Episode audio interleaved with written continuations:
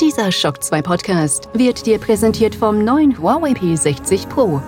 Das High-End-Smartphone mit einzigartigem Perlentexturdesign, robustem Kunstglas und Ultralighting Telefotokamera. Huawei P60 Pro für Augenblicke, die leuchten.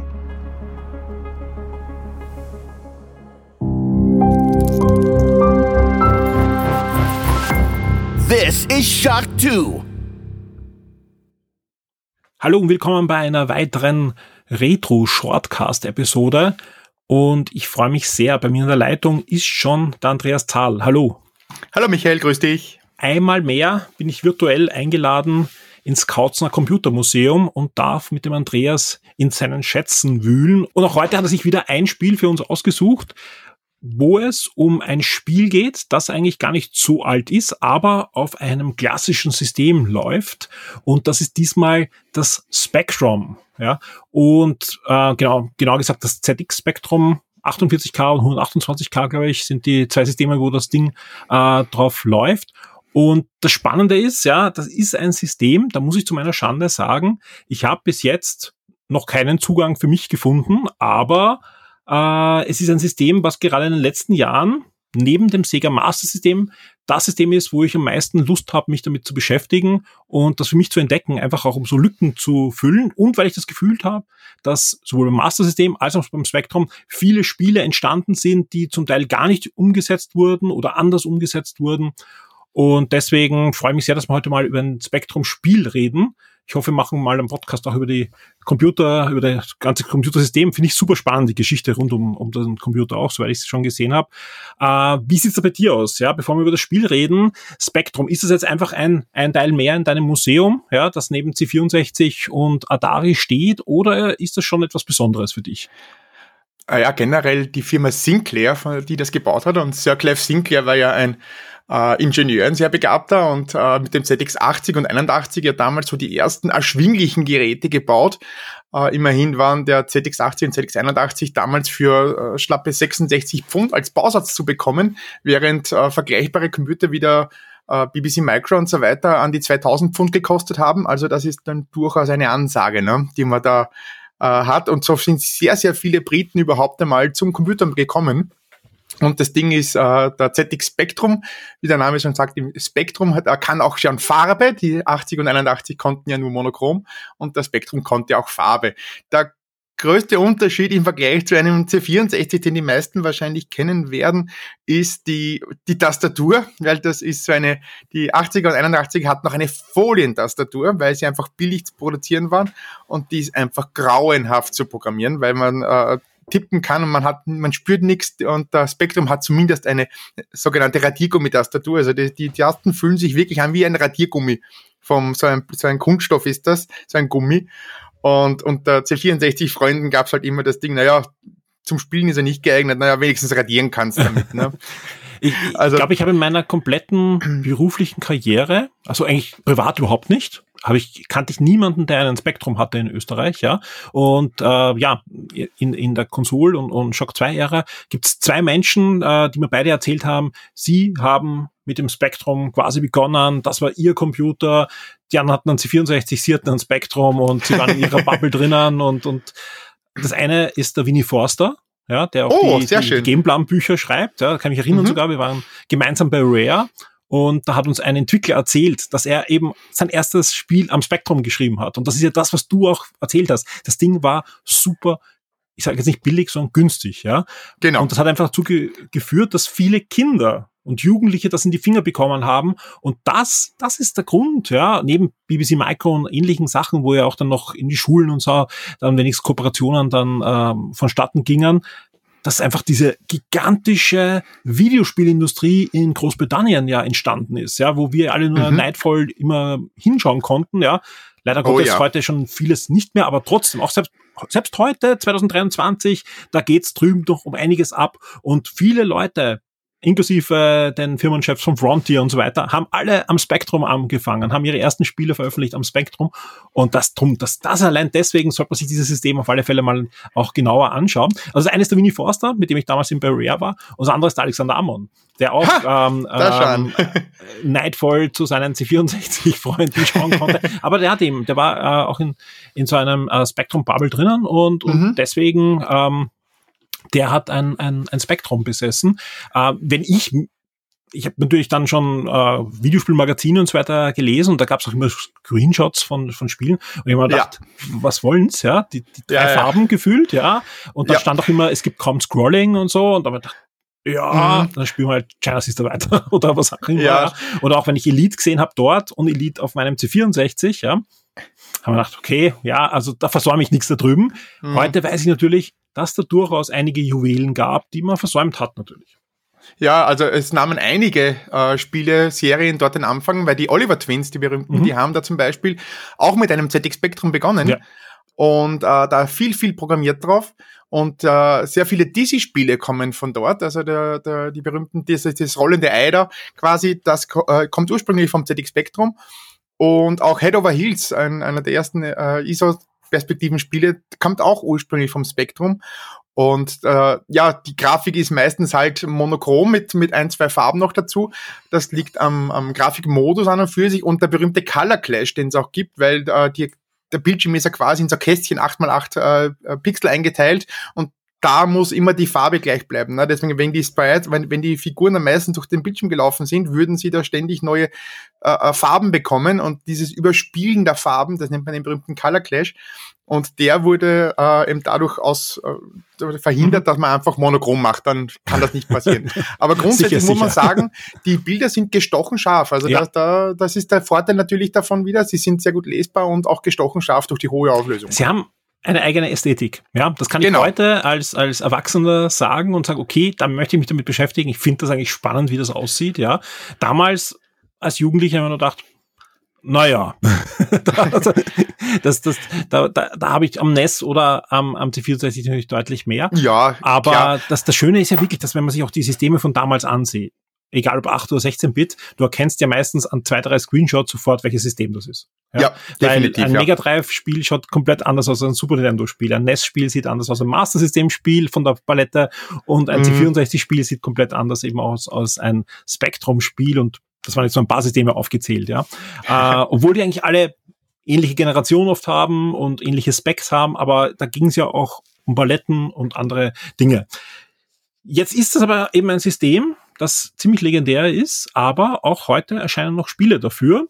Liegt genau. daran, dass einfach äh, viele ihre Systeme horten und pflegen, ebenso wie bei Amiga, C64 und Atari und so weiter auch. Liegt aber auch daran, dass ja vor einigen Jahren auch eine Neuauflage mal gestartet wurde. Genau. Und, der ZX Spectrum Next, ich mich an, willst du? Genau, genau. Und auch da, auch im Zuge dessen habe ich irgendwie gemerkt, da kommen wieder mehr Spiele auch für die alten Systeme, weil sich halt Leute damit beschäftigen. Genau, ja, der Next war, ist praktisch eine FPGA-Version des, des ZX Spectrum mit einer deutlich erweiterten Hardware, die auch äh, mehr Farben und so weiter und auch mit dem Color Cache endlich zu Ende macht. Und äh, viele Spiele, die aktuell entwickelt werden für den ZX Spectrum, können auch für den Next. Und der kann auch andere ja. äh, Systeme emulieren, wie der Amiga und so weiter. Das geht eh auch alles drauf. Aber das, äh, der Next hat dem ZX Spectrum äh, sicher äh, einen, einen Aufschwung bekommen, äh, wieder dass neue Spiele daherkommen. Ja es gibt eigentlich relativ viele äh, äh, neue Spiele für den, für den Spektrum, besonders in der, äh, England drüben, wo er eben weit verbreitet war, gibt's immer wieder so Programmierwettbewerbe und da ist es wirklich, da kommen wirklich gute Spiele raus. Wo das Spektrum anscheinend auch zumindest ein bisschen äh, verbreitet war, war Russland. Also ja. ich, ich, weiß nicht, ob du nachrecherchiert hast, gab es denn dort offiziell oder wurde nachgebaut? Auch da gab es ja immer wieder äh, Systeme, die dann dort gerade wenn es auf einfachen Chips basiert sind, nachgebaut wurde, das weiß ich jetzt gar nicht, aber zumindest das Spiel, über das wir heute reden wollen, kommt aus Russland. Genau, ja. Der ZX Spectrum war natürlich durch die Z80 CPU, die eingebaut war, und äh, die wurde ja relativ bald äh, in Russland nachgebaut durch die U880 CPU, die es da so gab. Das war ja ein Klon der Z80 und äh, Spectrum und Amstrad äh, waren ja durchaus beliebt äh, geklont in Russland, weil sie ja das nicht kaufen konnten, mhm. so direkt, so offiziell. Aber natürlich äh, sind die geklont worden und dann, so wiederholt sich die äh, Geschichte. Ne? Massenweise. Ne? Oh ja. Und in Russland gab es deswegen, äh, äh, es ist sozusagen eine Fingerübung und dort ist die Retro-Szene auch sehr, sehr stark verbreitet, weil die auch günstig zu haben sind und die Emulatoren einfach sehr gut laufen mhm. und das so eine Herausforderung auch für viele äh, äh, junge Programmierer ist dort äh, diese Software eben zu machen. Also ähnlich wie die, die Demo-Szene Party, weißt du, dass genau, es einfach ja. so einfach Wettbewerbe gibt, hol alles aus den letzten 48K raus. Genau, also die, ich, ich liebe immer wieder äh, bei der Revision Party zum Beispiel die 4K-Demos, mhm. wo es dann heißt 4K-Demos, ja nein, das heißt nicht 4000 äh, Pixel Auflösung, sondern das ganze Demo ist 4 Kilobyte groß. Ja. Mit allem, was da reingehört. Und Wahnsinn. was da teilweise wirklich rausgeholt wird aus, aus den Maschinen mit 4 Kilobyte äh, Größe, ist, ist Wahnsinn, wirklich. Also unbedingt mal anschauen. Du schaffst nicht mal einen Textfile abzuspeichern, was weniger als 4K hat. Neu, ne? das stimmt, ja. Ja, sehr schön. Dann lass uns jetzt über das Spiel reden. Jetzt haben wir genau. genug äh, Einleitung gemacht, aber ich wollte einfach unbedingt ein bisschen noch über das Spektrum auch plaudern, weil mich das echt auch äh, beschäftigt und ich glaube, da werden wir auch ein bisschen was dazu machen, dann auch in Zukunft. Wie sieht's da aus? Was ist das für ein Spiel? Wie heißt's? Wann ist es erschienen? Genau, wir sprechen jetzt von einem Spiel, das heißt Radax 4. Äh, und erschienen ist es 2018 für den Spektrum auf äh, einem russischen Wettbewerb äh, damals ist da, äh, ist da gemacht worden und das ging als Sieger hervor. Und es ist ein Roguelike-Spiel, äh, wie man es so, so weit kennt. Äh, was du auch sehr gerne wie Vampire Survivors und so. Mhm. Also einfach ein, ein, ein Roguelike, man rennt durch die Gegend, durch ein Labyrinth, durch ein zufallsgeneriertes Labyrinth. Und äh, das war auch die Ursache, also der, der Grund für die Entwicklung dieses Spiels überhaupt. Das war nämlich eine Programmierübung vom Entwickler, vom Sanchez, das ist die Gruppe heißt übrigens Sanchez Group. Das sind eben vier Russen, die da das programmiert haben. Sanchez ist der Hauptprogrammierer.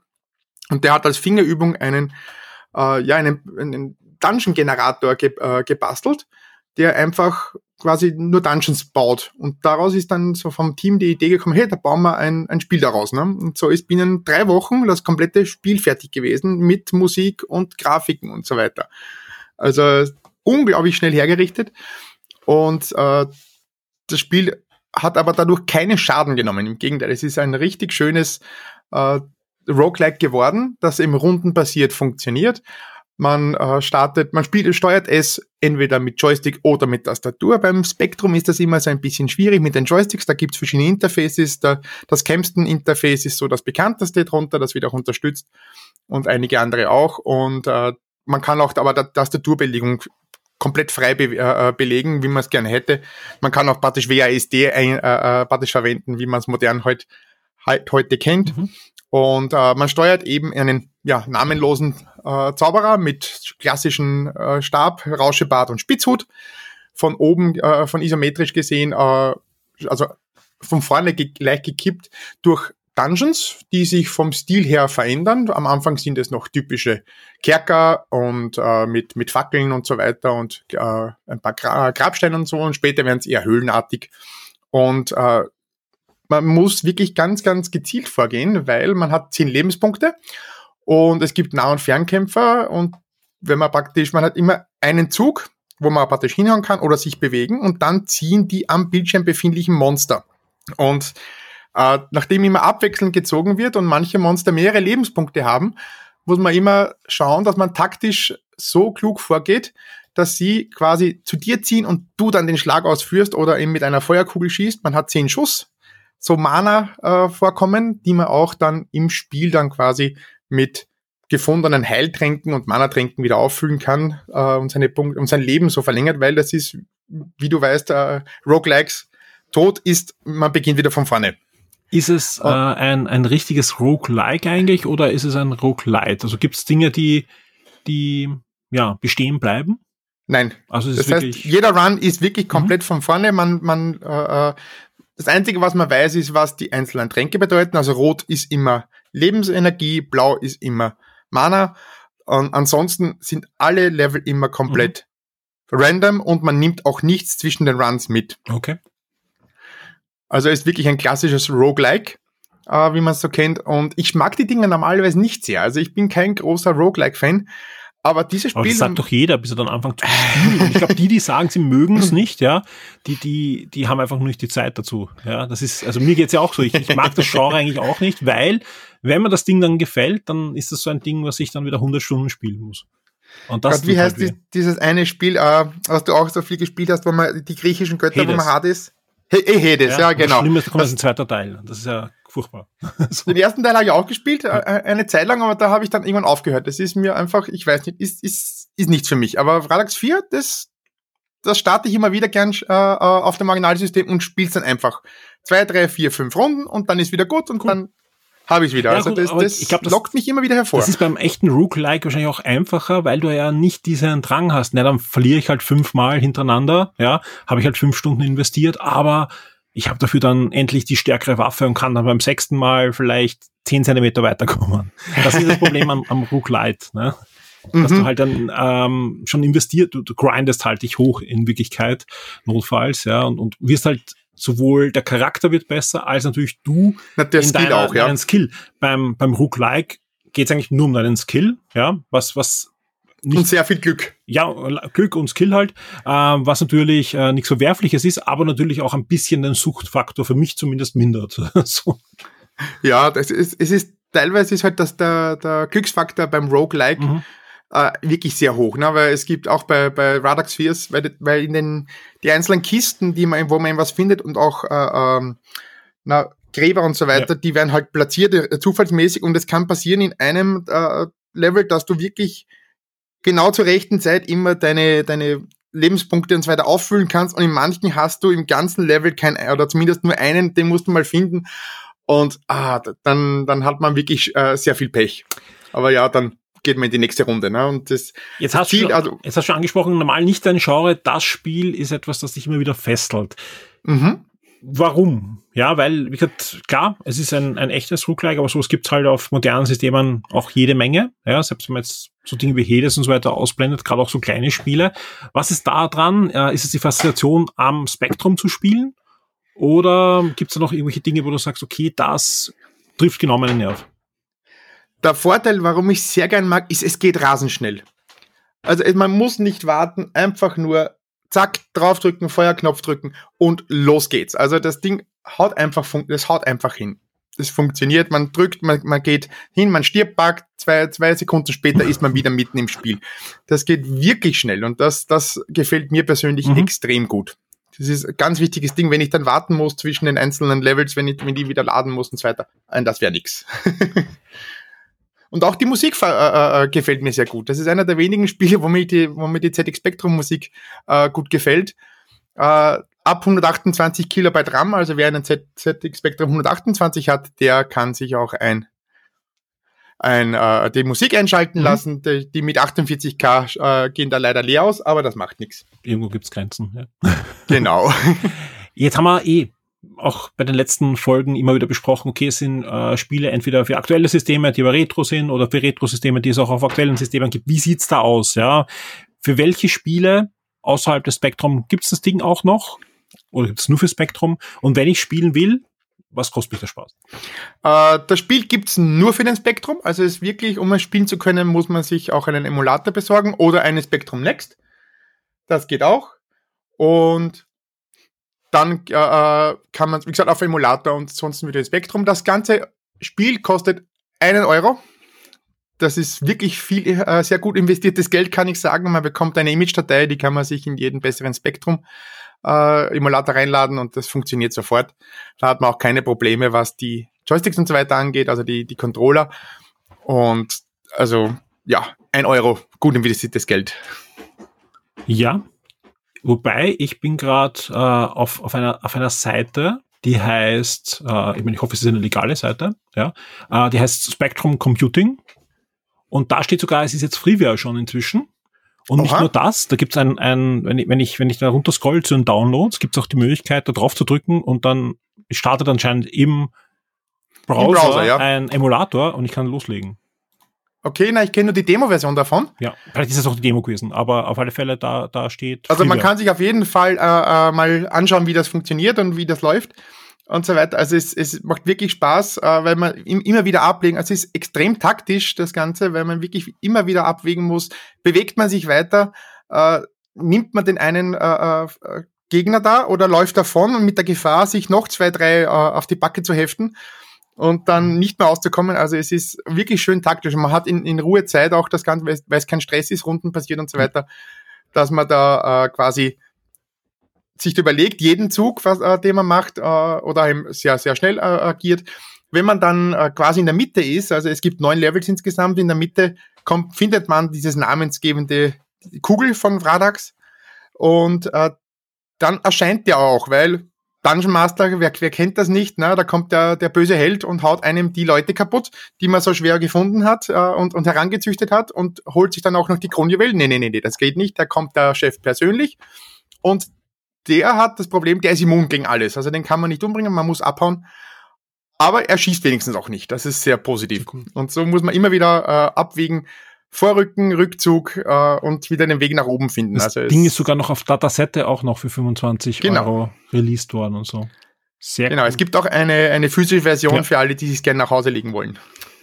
Sehr coole Sache, ja. Also, ja, spannend, was da in der Spektrum-Welt noch passiert. Und wie gesagt, da muss ich mich, ich muss mich da mehr in diesem Spektrum. Finde ich ein super spannendes System, weil es einfach eine, eine tolle Geschichte hat und vor allem auch so eine, warum ich spannend finde, so eine, so eine Wurzelgeschichte ist. Sprich, ähm, kennt man sich im Spektrum aus, dann sind das genau die Leute, die später dann die anderen Firmen wie Codemasters und so gegründet haben, wo dann eigentlich dann, ja, die spannenden, neueren Sachen auch heute noch passieren. Absolut, ja. Andreas, vielen Dank für diesen spannenden Tipp von dir. Äh, vor allem das Schöne ist ja, wir reden hier nicht nur über altes Zeug, sondern wir reden über neues Zeug auf alten Systemen, das heute genau. auch noch Spaß macht und so soll es weiterbleiben. Äh, demnächst gibt schon die nächste Folge mit dir und ich bin sehr gespannt, was du uns da vorstellst. Jupp, wird man sehen. Dieser Shock 2 Podcast wurde dir präsentiert durch das neue Huawei P60 Pro. Das High-End-Smartphone mit einzigartigem Perlentexturdesign, robustem Kunlun-Glas und Ultralighting Telefotokamera. Huawei P60 Pro für Augenblicke, die leuchten.